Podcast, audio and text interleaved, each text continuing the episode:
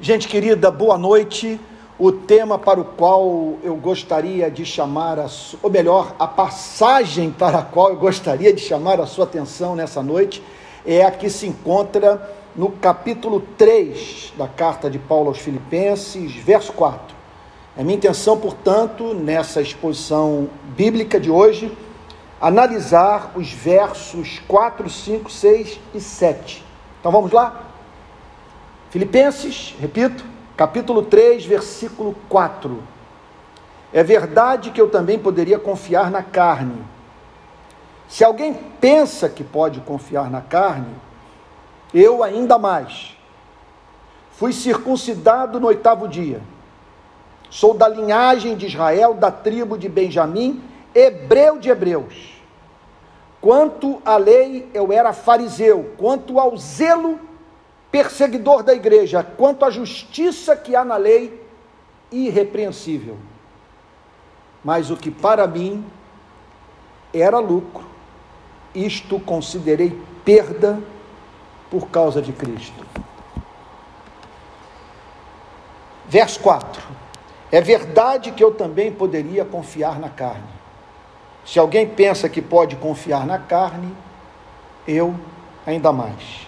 Paulo declara que, de certa forma, a sua teologia não lhe era conveniente, porque ela o fazia desconsiderar a sua história, romper relação com seu próprio povo e rever uma tradição religiosa que ele muito amava e era incapaz de menosprezar. Sua intenção, nesse verso 4, é deixar claro que deixar claro para os membros da igreja de Filipos o quanto o evangelho fez rever toda uma concepção de vida e que numa análise comparativa entre a sua vida e os judaizantes, ninguém renunciou mais o que lhe era caro do que o próprio apóstolo Paulo. Fica essa pergunta para você e para mim. O que essa conversão nos custou? O que o compromisso com Cristo está nos custando? É, podemos dizer que estamos pagando o preço do discipulado. Os judaizantes pregavam mensagem que levava pessoas a ganharem autonomia em relação ao evangelho.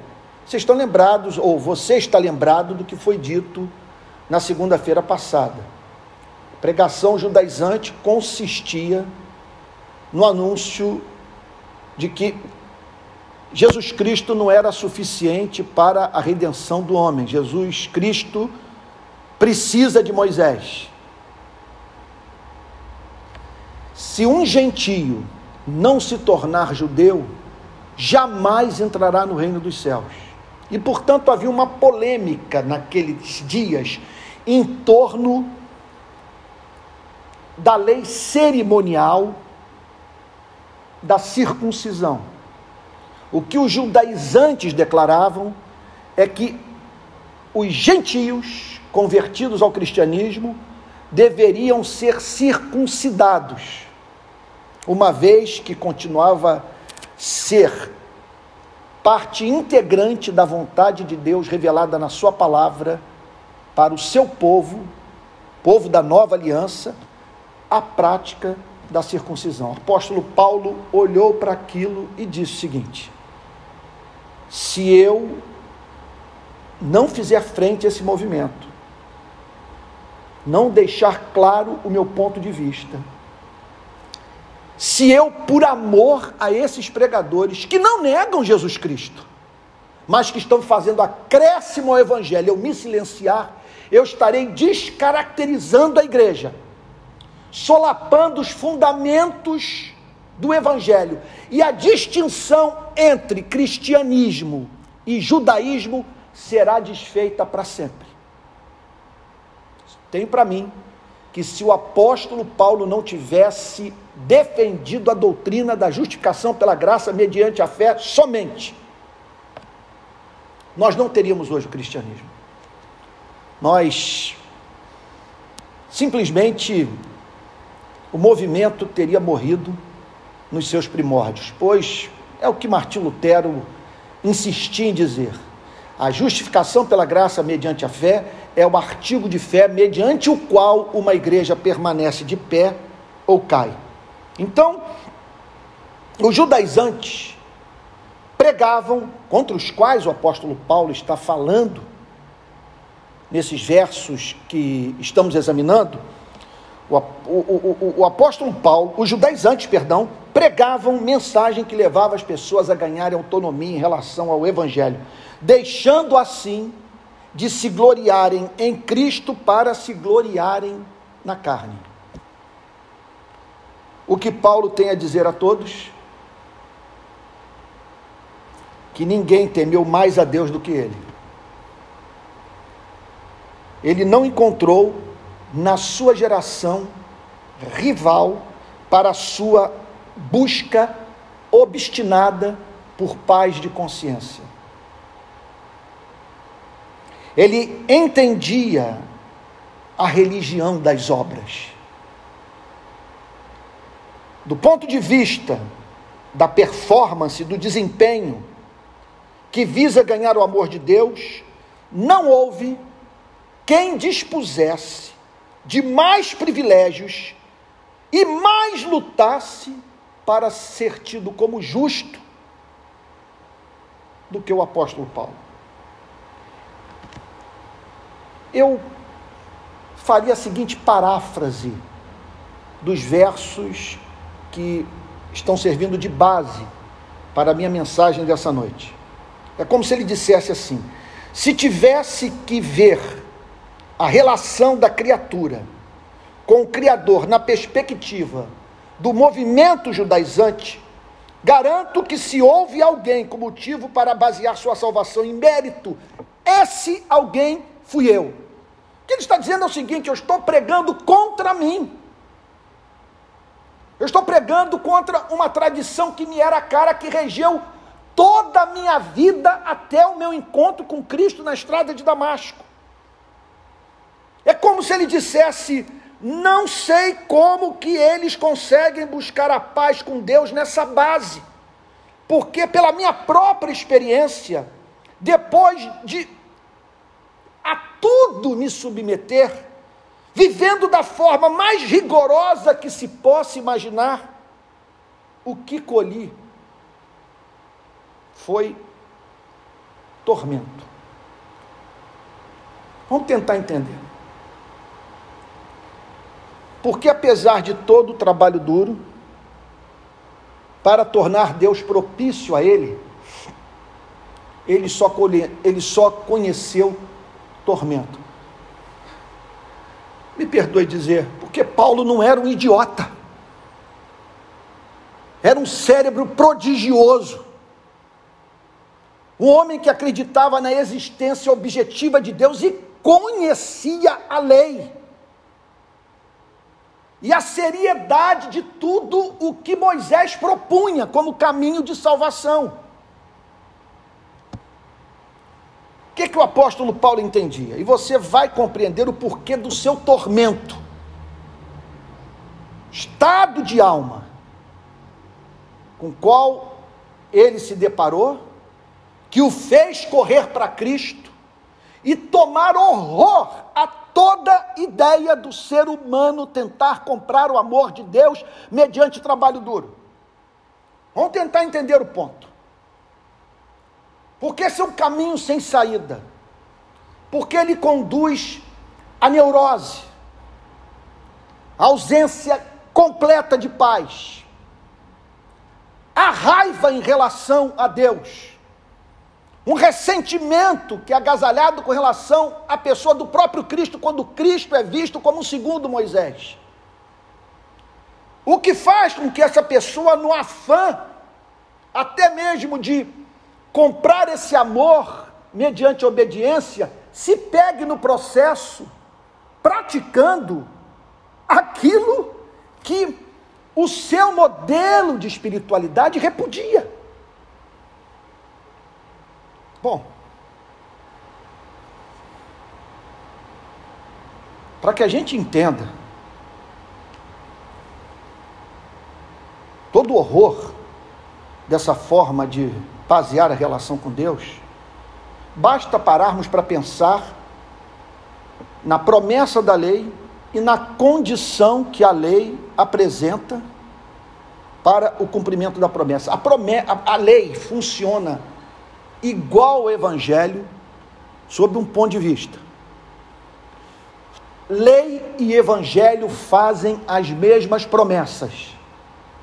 A lei promete vida eterna, o evangelho promete vida eterna. A diferença entre lei e evangelho consiste na, na, na, na diferença radical do ponto de vista do meio conducente à obtenção da vida eterna. O que, que a lei prescreve? A lei prescreve amor. Esse é um, esse, é, essa é uma perspectiva é, sobre a qual nós podemos pensar do ponto de vista das condições estabelecidas pela lei para que um ser humano olhe para o céu e seja capaz de divisar um Deus propício à sua vida. A lei pede amor. Ela pede que nós amemos a Deus com todo o nosso ser e ao próximo com amor com que nós amamos a nós mesmos. O que é amar a Deus com todo o nosso ser?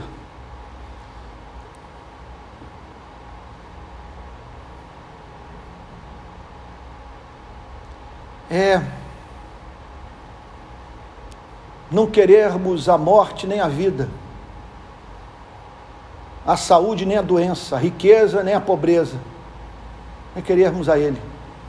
E porque querer, queremos a Ele, nós estamos plenamente satisfeitos com todas as circunstâncias de vida que a Sua providência, de acordo com o seu decreto soberano permite que se estabeleça na sua e na minha existência. É amar a Ele, amar a tudo que Ele ama. É viver para a glória do Seu nome. É transformar o conceito de felicidade em doutrina da santificação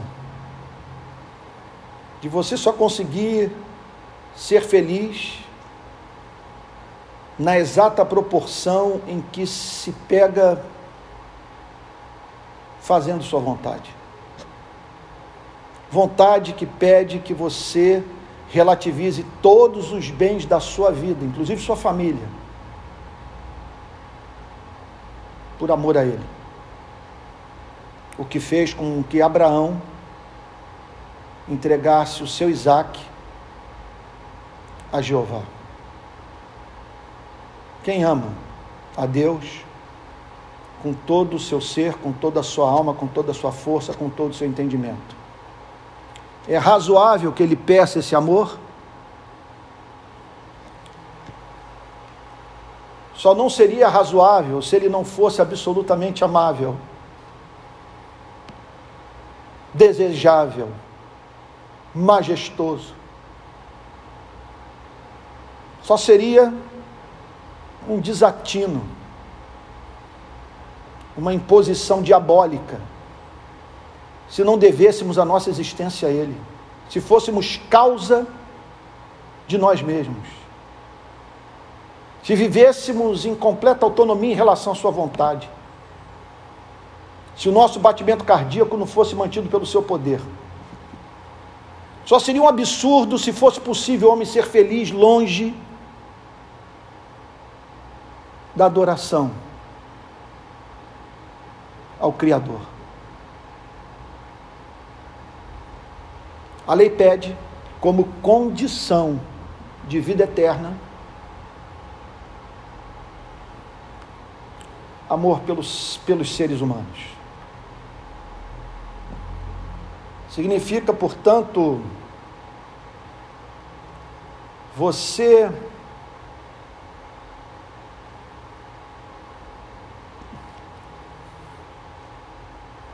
ter como escopo de vida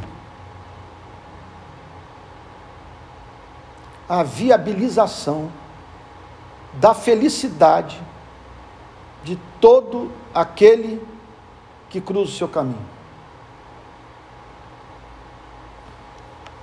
de você não se regozijar com a queda daquele a quem você inveja, de você celebrar a alegria daquele que alcançou na vida o que você ainda não pôde alcançar.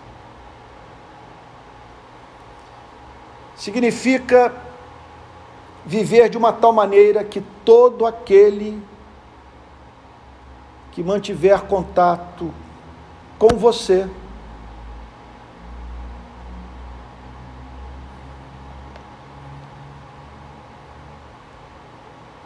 Voltará para casa dizendo: Acabei de ter contato com alguém que me tratou com absoluta dignidade. Eu acabei de me ver diante de alguém que teve até liberdade para rir comigo. Mas em todo momento eu vi lidando com a minha vida como se eu fosse muito importante para ele. Quem vive assim? O apóstolo Paulo entendeu tudo isso. ele conhecia os ídolos do coração humano e a nossa propensão a não chorarmos com os que choram e não nos alegrarmos com os que se alegram. Ele conhece a Cristo na estrada de Damasco, percebe em Cristo algo que não pôde perceber em Moisés, porque a lei veio por Moisés, mas a graça e a verdade vieram por Jesus Cristo, como atesta o Evangelho de João. Ele conhece um novo caminho de redenção, um novo meio de obtenção da vida eterna. Sai pregando isso no primeiro século planta igrejas, vê pessoas se convertendo e serem batizadas com o Espírito Santo, com o Espírito testificando no seu espírito que esses homens e essas mulheres eram filhos e filhas de Deus, e subitamente ele vê a religião que ele abandonara, tentando ter acesso à igreja, chamando os gentios para se tornarem judeus de acordo com a definição do judaísmo feita pelo movimento farisaico. Esses versos 4, 5, 6, 7 nos põe diante de um impressionante testemunho que consiste num relato a ser levado em consideração por todos os seres humanos de alma religiosa. Se você tem alma religiosa, se você sente o que eu sinto, eu não consigo viver sem transcendência. Eu não consigo imaginar uma vida sem o temor de Deus. Eu não consigo. Não consigo olhar para Deus e não vê-lo como objeto de uma necessária reverência, como alguém com quem eu não devo brincar, cuja vontade eu devo honrar. Então, se você é alguém de alma religiosa, se você, portanto, faz parte dessa espécie de ser humano, de homens e mulheres que buscam, mediante obediência radical a rito e mandamentos, tornar Deus propício para as suas vidas, você tem que ouvir o que o apóstolo Paulo tem a dizer nessa passagem. Preste atenção no que eu vou lhe falar.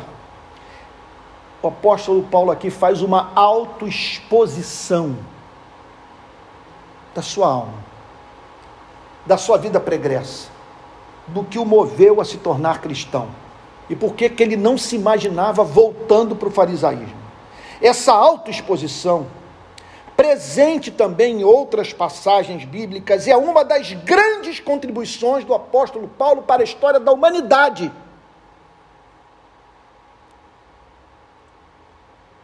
Porque nós estamos perante a biografia de um ser humano que, após tudo ter feito para agradar a Deus, em vez de encontrar um pai, encontrou um Senhor implacável que o mandava de volta para a senzala espiritual, a fim de pagar o que devia. Então, a, contribu a contribuição do apóstolo Paulo, da sua teologia, e eu fico louco quando vejo pessoas criando barreiras é, é, que, que, mediante discurso, que torna a pregação do apóstolo Paulo condicionada culturalmente. A, quer dizer, ao desferirem esses golpes na teologia do apóstolo Paulo, ao menosprezarem o apóstolo Paulo e até mesmo dizerem que o apóstolo Paulo corrompeu a pregação de Jesus Cristo, essas pessoas estão privando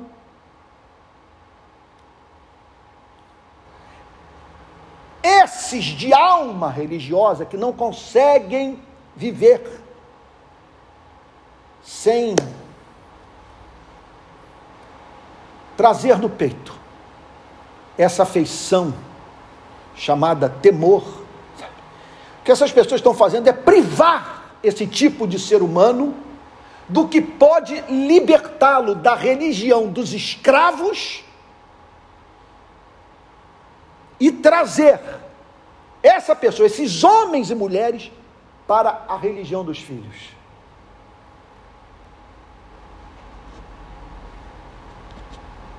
Da compreensão do que essa biografia extraordinária quer nos ensinar depende o empreende, o sucesso do empreendimento de não transformarmos as instituições religiosas em ambientes que fomentam as mais diversas psicopatologias.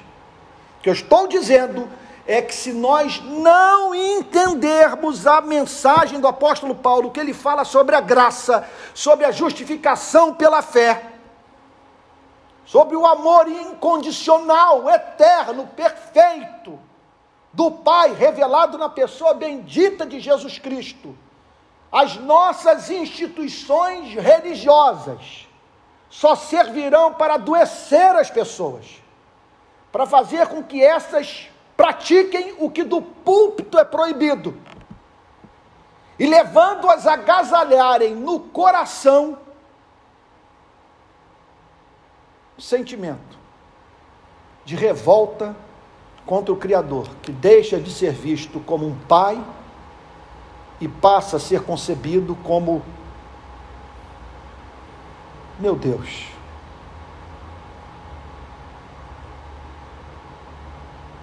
O inimigo da nossa alma. Alguém que, na prática, ocupa o lugar do diabo na nossa existência. Porque para algumas pessoas, Deus funciona como o diabo, porque o único papel da divindade na vida dessas pobres criaturas que andam envergadas olhando para baixo é acusar.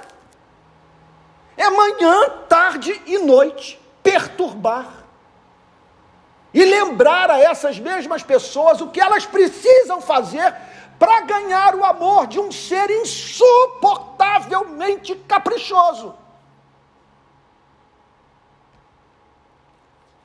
O que o apóstolo Paulo está fazendo aqui é o seguinte: não tomem o caminho que eu tomei. Ele está, ele está se dirigindo para uma igreja plantada numa cidade pagã. Ele olha para pessoas que jamais ouviram falar sobre Moisés. E ele diz para elas: estão tentando trazer para vocês algo que eu conheço desde a minha juventude. Eu venho desse meio e conheço as deformidades morais, as taras dessas pessoas, do quanto que elas são doentes.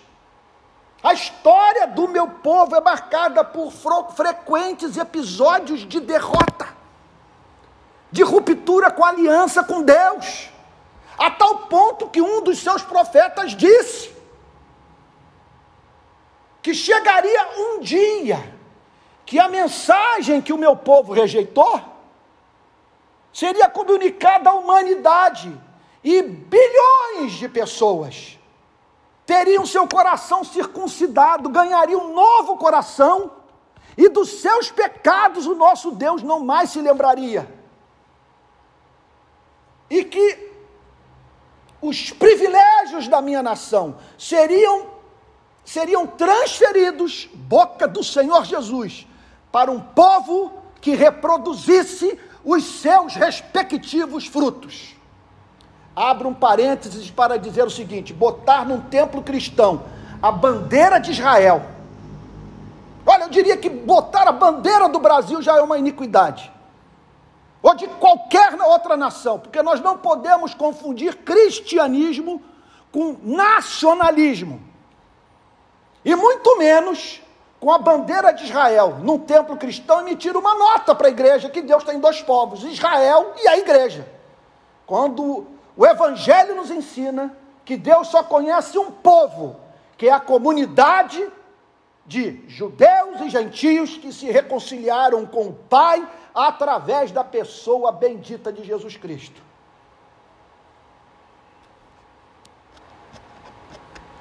Verso 5.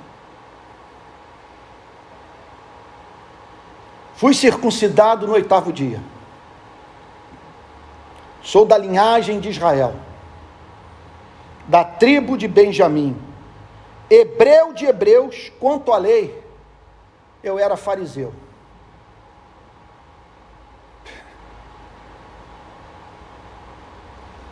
PhD em religião das obras. Havia motivos para Paulo basear sua comunhão com Deus e esperança de salvação na carne. Tudo o que ele deseja dizer é que, apesar de ter, ir, ter ido longe na sua tentativa de obter redenção pelos seus méritos, havia chegado à conclusão que tomara um caminho sem saída, que o remetia para um labirinto moral, jamais capaz de satisfazer as exigências de uma consciência sobrecarregada de tormento e culpa. Estamos, portanto, perante o relato de vida de quem levou a sério o tema da salvação. Esse homem sabe o que, que é um ser humano carregado de culpa, se, se dirigir para o confessionário, procurar o padre, ou num templo protestante, procurar o pastor, e ouvir uma declaração do tipo: procure se esforçar mais, não praticar os mesmos pecados, viver uma vida de retidão, porque assim Deus se tornará propício a você Paulo sabe o que, que é fazer essa, fazer essa contabilidade e não se sentir satisfeito nunca. Paulo sabe que algumas das nossas virtudes são vícios esplêndidos. Ele sabe que a lei não lida apenas com exterioridades. A lei lida com o coração, ela não se preocupa apenas com o que fazemos, mas com o que somos.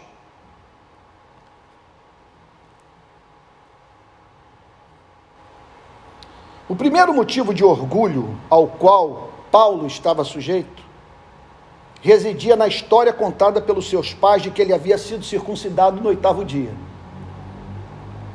Paulo não tinha na memória a experiência de olhar para o seu corpo e não ver o sinal da circuncisão. Já parou para pensar nisso? Que lhe fora ministrada no exato dia prescrito pela lei. O Senhor Jesus foi circuncidado no oitavo dia. O apóstolo Paulo foi circuncidado no oitavo dia, como a lei prescreve. Paulo, portanto, não era prosélito, pagão convertido ao judaísmo. Era descendente de Jacó, cujo nome, após extraordinária experiência de conversão, havia mudado para Israel. Seu envolvimento com o judaísmo era de berço, uma vez que pertencia à linhagem de Israel, é o que ele declara no verso 5, da qual estava tão seguro que era capaz até mesmo de mencionar a tribo da qual era descendente. Paulo era benjamita. Ainda ontem eu estava falando com os amigos sobre é, o local de, de nascimento é dos meus filhos. Porque eu, eu, eu ontem participei de um culto em Teresópolis, na companhia de, de, de algumas pessoas nascidas em São Gonçalo e outras que, apesar de não terem nascido em São Gonçalo, foram criadas em São Gonçalo. E há um preconceito do niteroense com relação ao São Gonçalense o niteroense chama quem nasce em São Gonçalo de Edson. Edson Gonçalo. Bom, acontece que eu, meu filho primogênito nasceu em São Gonçalo, é um Edson. Já o meu filho do meio, Mateus, nasceu em Niterói. Minha filha Alissa nasceu em Niterói. Minha mulher nasceu em Niterói e eu nasci no Rio de Janeiro, na Lapa. Sou o único membro da família carioca da Gema. Nasci no antigo Distrito Federal. Nasci quando o Rio de Janeiro era a, a capital do Brasil. Bom, o apóstolo Paulo podia falar em termos análogos. O apóstolo Paulo era um hebreu da tribo de Benjamim. Benjamim foi o filho da esposa amada de Jacó, Raquel. O primeiro rei de Israel, de quem Paulo levava o nome, era descendente de Benjamim. Benjamim foi a única tribo que permaneceu fiel a Judá na separação ocorrida durante o reinado de Roboão, segundo o primeiro, primeiro livro de Reis, capítulo 12, verso 21.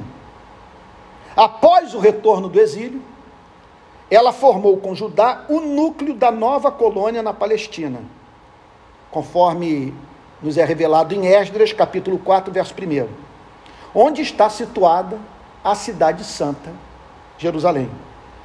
Dos doze patriarcas, Benjamim foi o único que nasceu na terra da promessa. A data comemorativa da grande libertação nacional celebrada na festa do Purim deve-se a Mordecai, um benjamita. Sobre a tribo de Benjamim, Moisés declarou, abre aspas, de Benjamim disse: O amado do Senhor habitará seguro com ele. Todo o dia o Senhor o protegerá e ele descansará nos seus braços. Fecha aspas, Deuteronômio capítulo 33, versículo 12. Bom, entramos agora no campo do politicamente incorreto. Mas se formos para o primeiro século, esse era um debate importante. Paulo não era miscigenado. Não havia nele sangue pagão. Ele diz no verso 5: Eu sou hebreu de hebreus. Eu sou hebreu de hebreus. É como lá em casa. Minha mãe, ela não tem um vínculo com a nossa terra. Minha mãe é portuguesa. Ela é filha por parte de pai e mãe eh, de portugueses. Né? Então, é, já o meu pai eu não sei. Pela sua aparência, ou ele tem um pé na África ou tem um pé na Arábia. Não sei. Mas eu olho para as fotos e me lembro é, da, do seu, dos seus traços fisionômicos, ele me remetia não para um europeu puro sangue, mas de alguém que passou por alguma espécie de, de miscigenação, vamos assim dizer. É sobre isso que o apóstolo Paulo está falando. Eu sou hebreu de hebreus. Ele não era apenas descendente de Abraão, mas também de Isaac e de Jacó. Não é como os ismaelitas. Descendente de Abraão. Paulo era descendente de Abraão, de Isaac e de Jacó. Então, aqui, até aqui, no verso 5, ele relatou o que ocorreu na sua vida, a sua revelia. Bênçãos herdadas por pura graça. Privilégios aos quais tiver acesso, pelos quais, por motivos óbvios, não pudera lutar. Esse é o verso 5. Em razão da história do seu nascimento e educação, ele se tornou um homem profundamente preocupado com a lei. Eu me tornei, em razão da influência do meu pai sobre minha vida, um homem profundamente preocupado com o Botafogo. Meu pai me doutrinou. Então, ele, ele me tornou uma pessoa ligada ao futebol. E hoje eu me considero bem mais livre em relação a essa paixão que governou é, a minha juventude, a ponto de eu viajar aí pelo Brasil para participar dos Jogos do Botafogo em outros estados. Loucura completa. Foi o que eu fiz. Mas Paulo herdou por parte da sua família, da cultura dentro da qual nasceu, essa obsessão com a lei. Ele conhecia o seu conteúdo, suas promessas e ameaças, como eu acabei de falar. A lei o fazia tremer. Por isso, envolveu-se com a seita mais radical do judaísmo, o farisaísmo,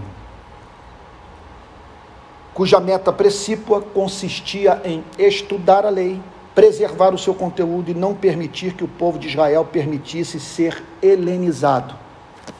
Por que, que eu estou falando sobre isso? Porque ele declara no verso 5: Fui circuncidado no oitavo dia, sou da linhagem de Israel, da tribo de Benjamim, hebreu de hebreus, e quanto à lei,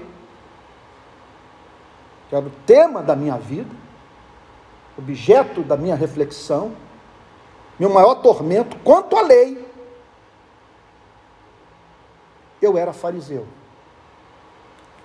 Porque no farisaísmo ele encontrava mais segurança, se sentia mais próximo do ideal de cumprir a lei. William Hendrickson faz a seguinte declaração no seu comentário sobre Filipenses, sobre a seita dos fariseus. O farisaísmo, em sua origem, não foi tão mal quanto chegou a ser, diz Hendrickson. Esta seita religiosa se formou durante o período intertestamentário, como reação aos abusos dos abandonados e indiferentes judeus que haviam assimilado o espírito helenístico, helenístico em seu aspecto negativo. Assim, os fariseus ou separatistas haviam se separado das pessoas mundanas, se abstinham da política e fincavam o pé na pureza religiosa. Aceitavam toda a Torá, a lei de Moisés, as doutrinas da imortalidade da alma, a ressurreição do corpo e a existência dos anjos. Não eram patriotas como os zelotes, radicais como os saduceus, nem politiqueiros como os herodianos. Fecha aspas. Vale uma nota de observação quando pensamos na origem auspiciosa do movimento farisaico. Olhe para essa gente defendendo a ortodoxia, defendendo a ressurreição, a imortalidade da alma, defendendo a existência de anjos, o que os saduceus negavam. Olhe para essa gente manhã, tarde e noite falando sobre cumprimento da lei. Qual é a nota que eu gostaria que você prestasse atenção? Cristo, Cristo os criticou frontalmente. Fica essa pergunta. Quando olhamos para Cristo, não houve nada de mais duro que ele tenha proferido na sua pregação do que o que foi dirigido aos fariseus. Fica essa pergunta: onde os fariseus se perderam? Seus, seus grandes erros consistiram no valor excessivo dado ao seu sistema de interpretação legalista, que se sobrepunha à própria lei sepultando-a sob o peso das suas tradições, conforme diz Mateus capítulo 7, versículo 13. E quando começaram a crer que pela estrita adesão à lei, assim interpretada, poderiam lograr a vinda do Messias e asseguraram e assegurarem-se da entrada no reino dos céus. Tradição e salvação pelas obras. Um modelo Preste atenção no que eu vou lhe dizer. Me perdoe por falar de uma forma tão pedante. Um modelo de espiritualidade como esse estará sempre fadado à neurose, à hipocrisia, à infelicidade e à justiça própria.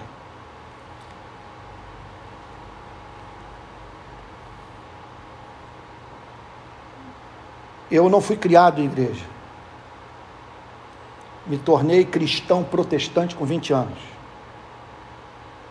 nesses 38 anos de relacionamento com o mundo das instituições religiosas, posso dizer, sem medo de estar errado, que as instituições religiosas que reproduzem a espiritualidade farisaica, tradição que suplanta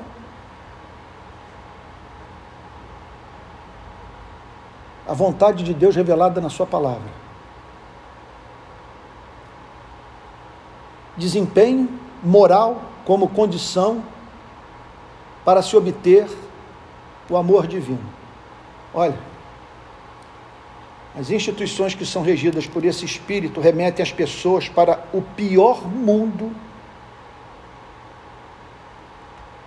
dentro do qual o ser humano pode viver. Eu não sei nada pior do que uma igreja, um lugar como esse.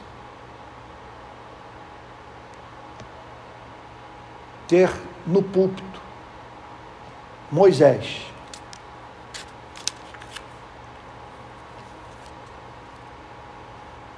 Ocupando o lugar de Jesus Cristo. Eis, portanto, o currículo, voltando a Filipenses 3,5. O currículo de um homem que tudo fez, tanto para honrar as tradições das quais era herdeiro, quanto para agradar a Deus. Agora, contudo, encontrado-se voltando contra o que tanto um dia estimou e fazia parte da sua vida. Eu diria o seguinte: que a conversão é consumada quando você percebe que o cristianismo é mais decisivo na formação do seu caráter do que a sua profissão, por exemplo.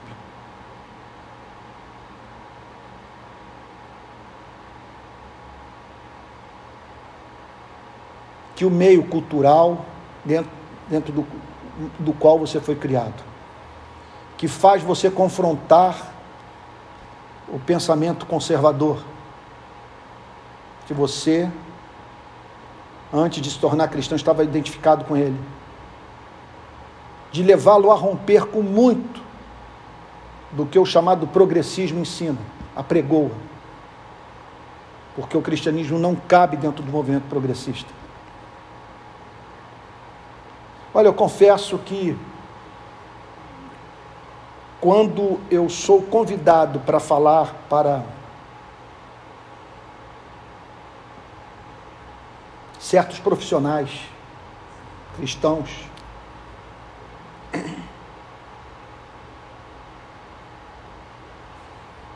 Então, pessoas que exercem uma atividade profissional qualquer e me convidam para pregar para os cristãos que fazem parte dessa instituição. Eu estou quase tentado a mencionar as instituições que eu preguei nos últimos anos. Mas para não ser indelicado com quem me convidou, para falar e por aqueles que me convidaram por me respeitarem.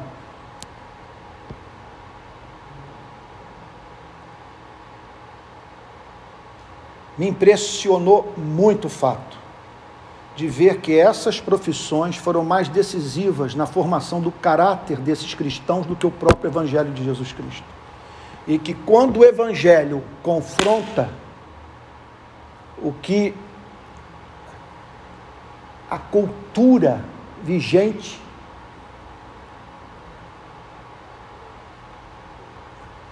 Na sua atividade profissional. É antagônico ao cristianismo. Em não poucas ocasiões eu vejo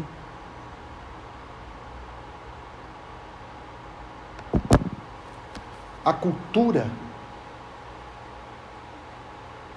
dessa atividade profissional prevalecendo sobre o Evangelho de Jesus Cristo.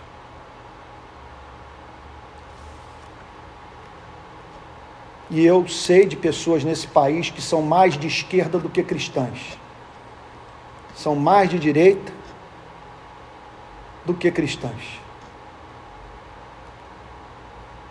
E aqui nós estamos diante de um homem que reviu tudo. Que abriu mão de uma tradição que lhe era cara, porque conheceu a pérola de grande valor.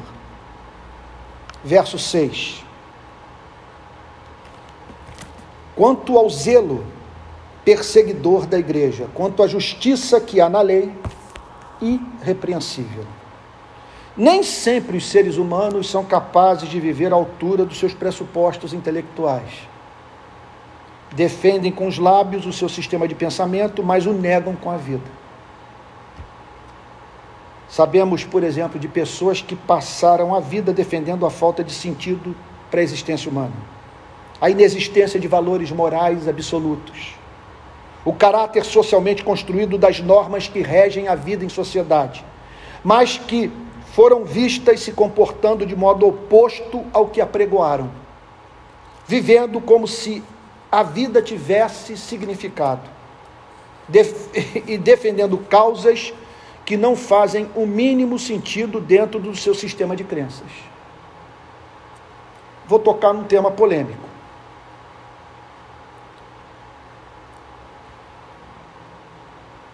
Mas há uma contradição nesses que negam a existência de valores morais absolutos,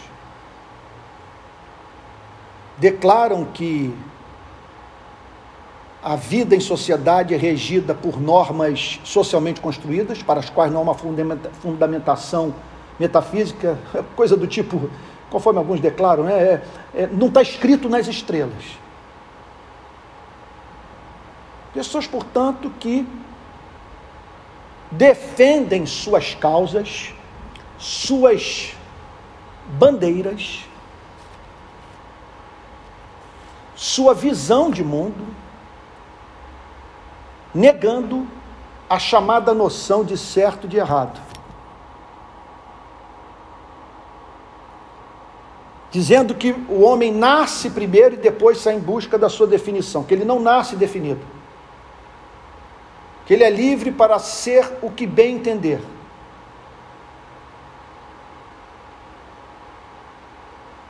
Que Nietzsche estava certo.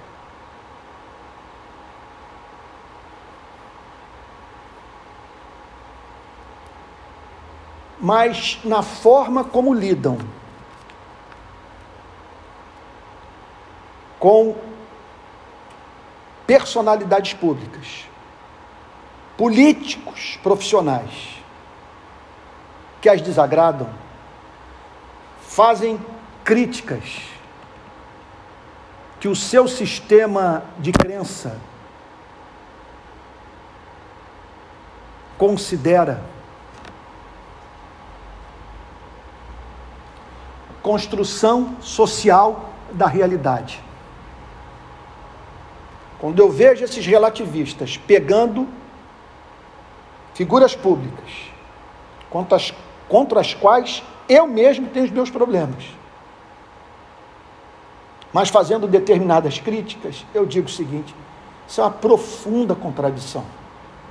Essas pessoas estão sendo traídas pela sua humanidade, porque elas podem, na, na academia, pregar o relativismo moral.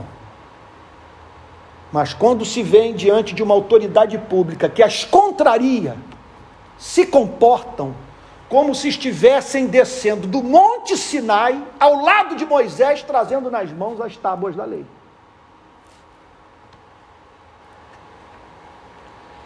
Paulo era coerente com seu sistema de pensamento e valores. Dei essa volta toda para fazer essa afirmação. Ele acreditava na existência objetiva de um Deus capaz de se irar com o que os homens fazem ou deixam de fazer.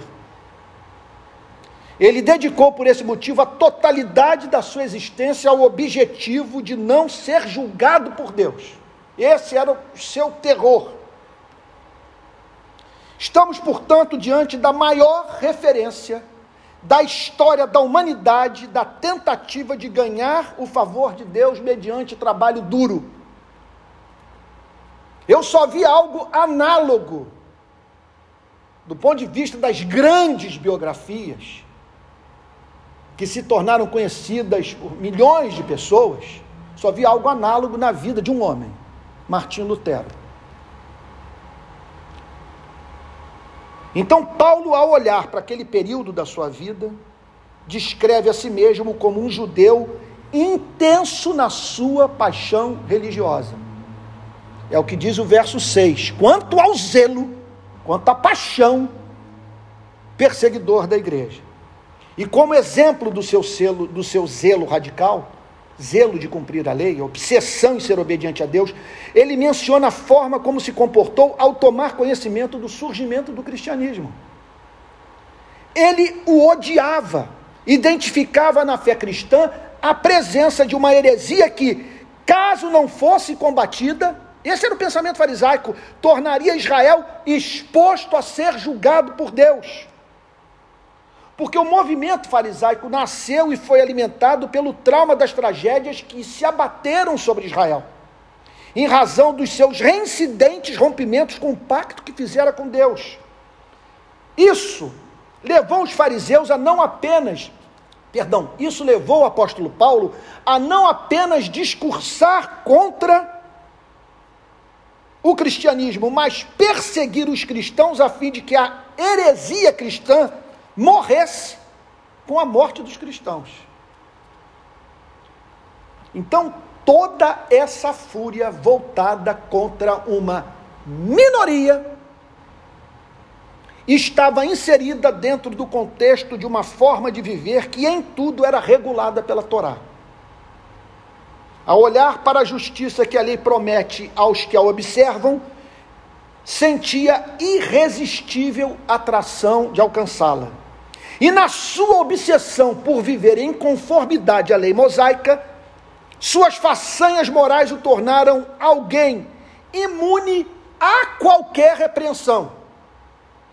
Me mostre quantas pessoas do seu relacionamento estão em condição de dizer: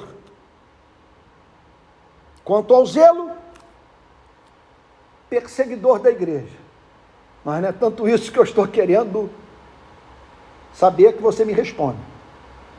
Não é sobre isso que eu quero saber qual a sua resposta para a minha pergunta. Mas a parte B do verso. Quanto à justiça que há na lei, irrepreensível.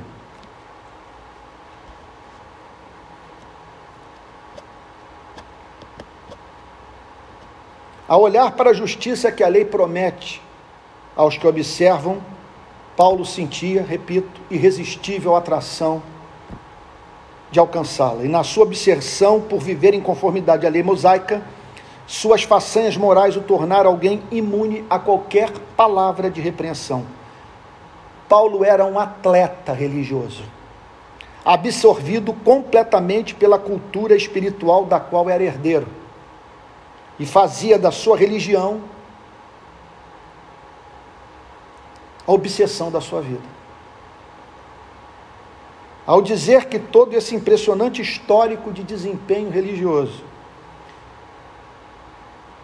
em nada contribuía para a sua salvação, Paulo não apenas pôde ser visto desferindo um golpe mortal no modelo de espiritualidade judaico, mas também apresentando os fundamentos da crítica a ser feita a culturas supostamente cristãs que em tudo divergem do cristianismo de Cristo. Como, por exemplo, identificar o reino de Cristo com um Estado-nação qualquer, por mais que a sua história esteja amalgamada à história da igreja. Paulo percebeu que era inconcebível circunscrever o reino de Cristo a Israel. Chama atenção também, à luz desse verso, os crimes praticados por crentes movidos pelo zelo cego a tendência de nos darmos. Veja só, olhe para a biografia do apóstolo Paulo, para a sua vida pregressa, antes do encontro com Cristo. O que nos chama atenção? Os crimes praticados, quando, quer dizer, quando olhamos para ele, pensamos na reprodução da sua vida, na espécie de cristianismo vivenciado por muitos. Chama atenção os crimes praticados por crentes movidos pelo zelo cego. Me perdoe dizer, eu nunca vi tanto zelo burro na história desse país como que está em curso nos dias de hoje. Outra coisa que nos chama atenção, a tendência de nos darmos por satisfeitos em razão da observância de práticas morais e cerimoniais, que não nos tornam justos aos olhos de Deus, por mais fanático que seja o nosso comportamento. Outro ponto que nos chama a atenção quando olhamos para a perseguição praticada por Paulo contra os cristãos.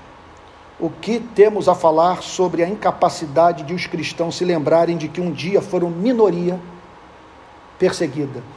Quantos cristãos que você conhece que estão preocupados com o direito das minorias?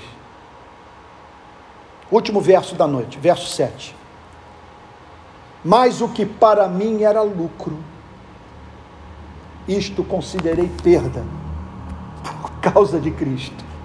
Dava para ficar madrugada inteira pregando sobre esse verso. Sugiro que nesse momento, a partir de agora, do que nós vamos ver hoje, inicialmente, e daquilo que veremos na próxima segunda-feira, você faça uma oração a fim de que Cristo se revele a você. Os versos de 7 a 11 foram designados para aprofundar a nossa estima por Jesus. Não há nada mais glorioso do que contemplar a Jesus na beleza do seu amor sacrificial, divisar o seu valor, mensurar as glórias que se seguem ao encontro mais íntimo com Ele, expressar a Ele o amor que jamais fomos capazes de transformar em, oração de adoração. Que passagem santa! Filipenses capítulo 3, do verso 7 ao versículo 11.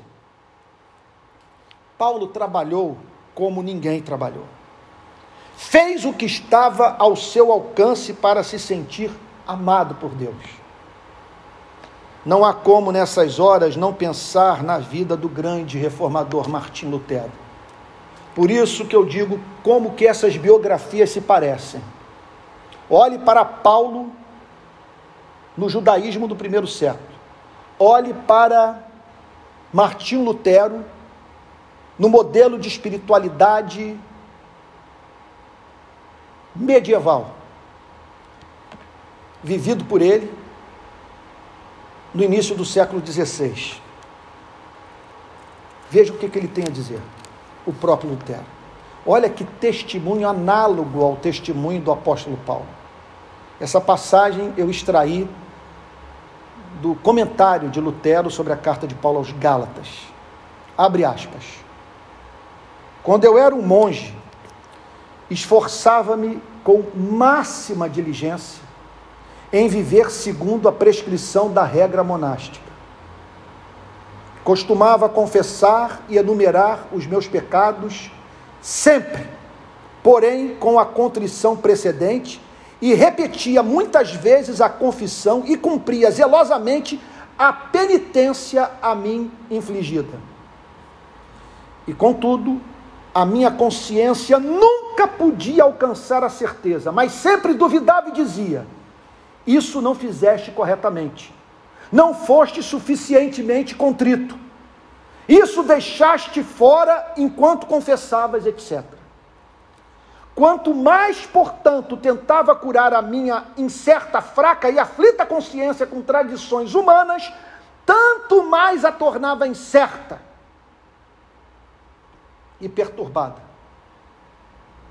E desse modo, observando as tradições humanas, transgredias ainda mais e indo no encalço da justiça da ordem monástica, nunca pude apreendê-la, pois é impossível, diz Paulo, tranquilizar a consciência com as obras da lei, muito menos com as tradições humanas, sem a promessa e o Evangelho de Cristo.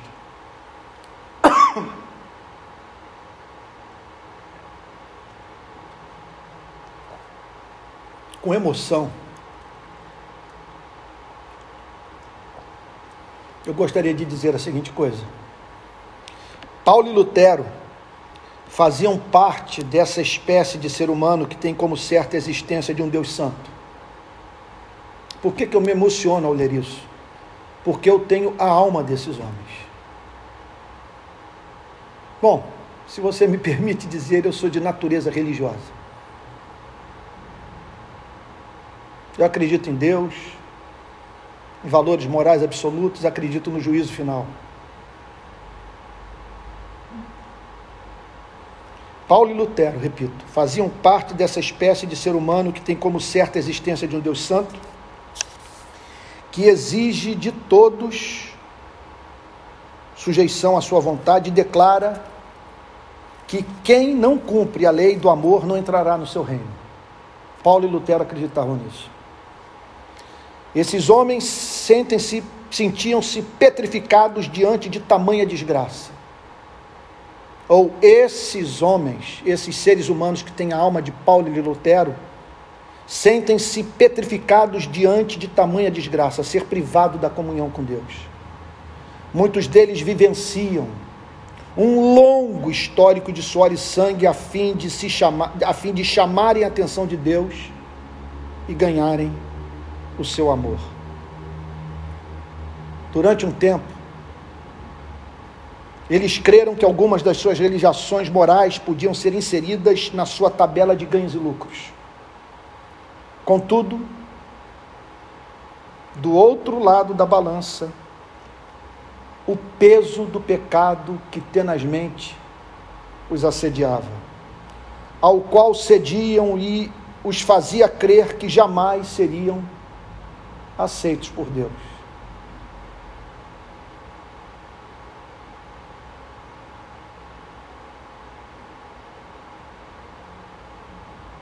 é você se ajoelhar numa igreja como essa, se levantar do momento de oração com o rosto todo molhado de lágrimas, e ao olhar para o cônjuge do seu irmão, da sua irmã, ver sua carne tremer.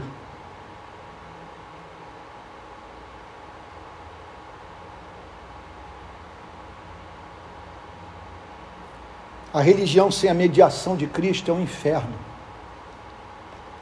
A própria Bíblia, esse livro aqui, sem a luz do Evangelho, é um perigo à saúde psíquica do ser humano.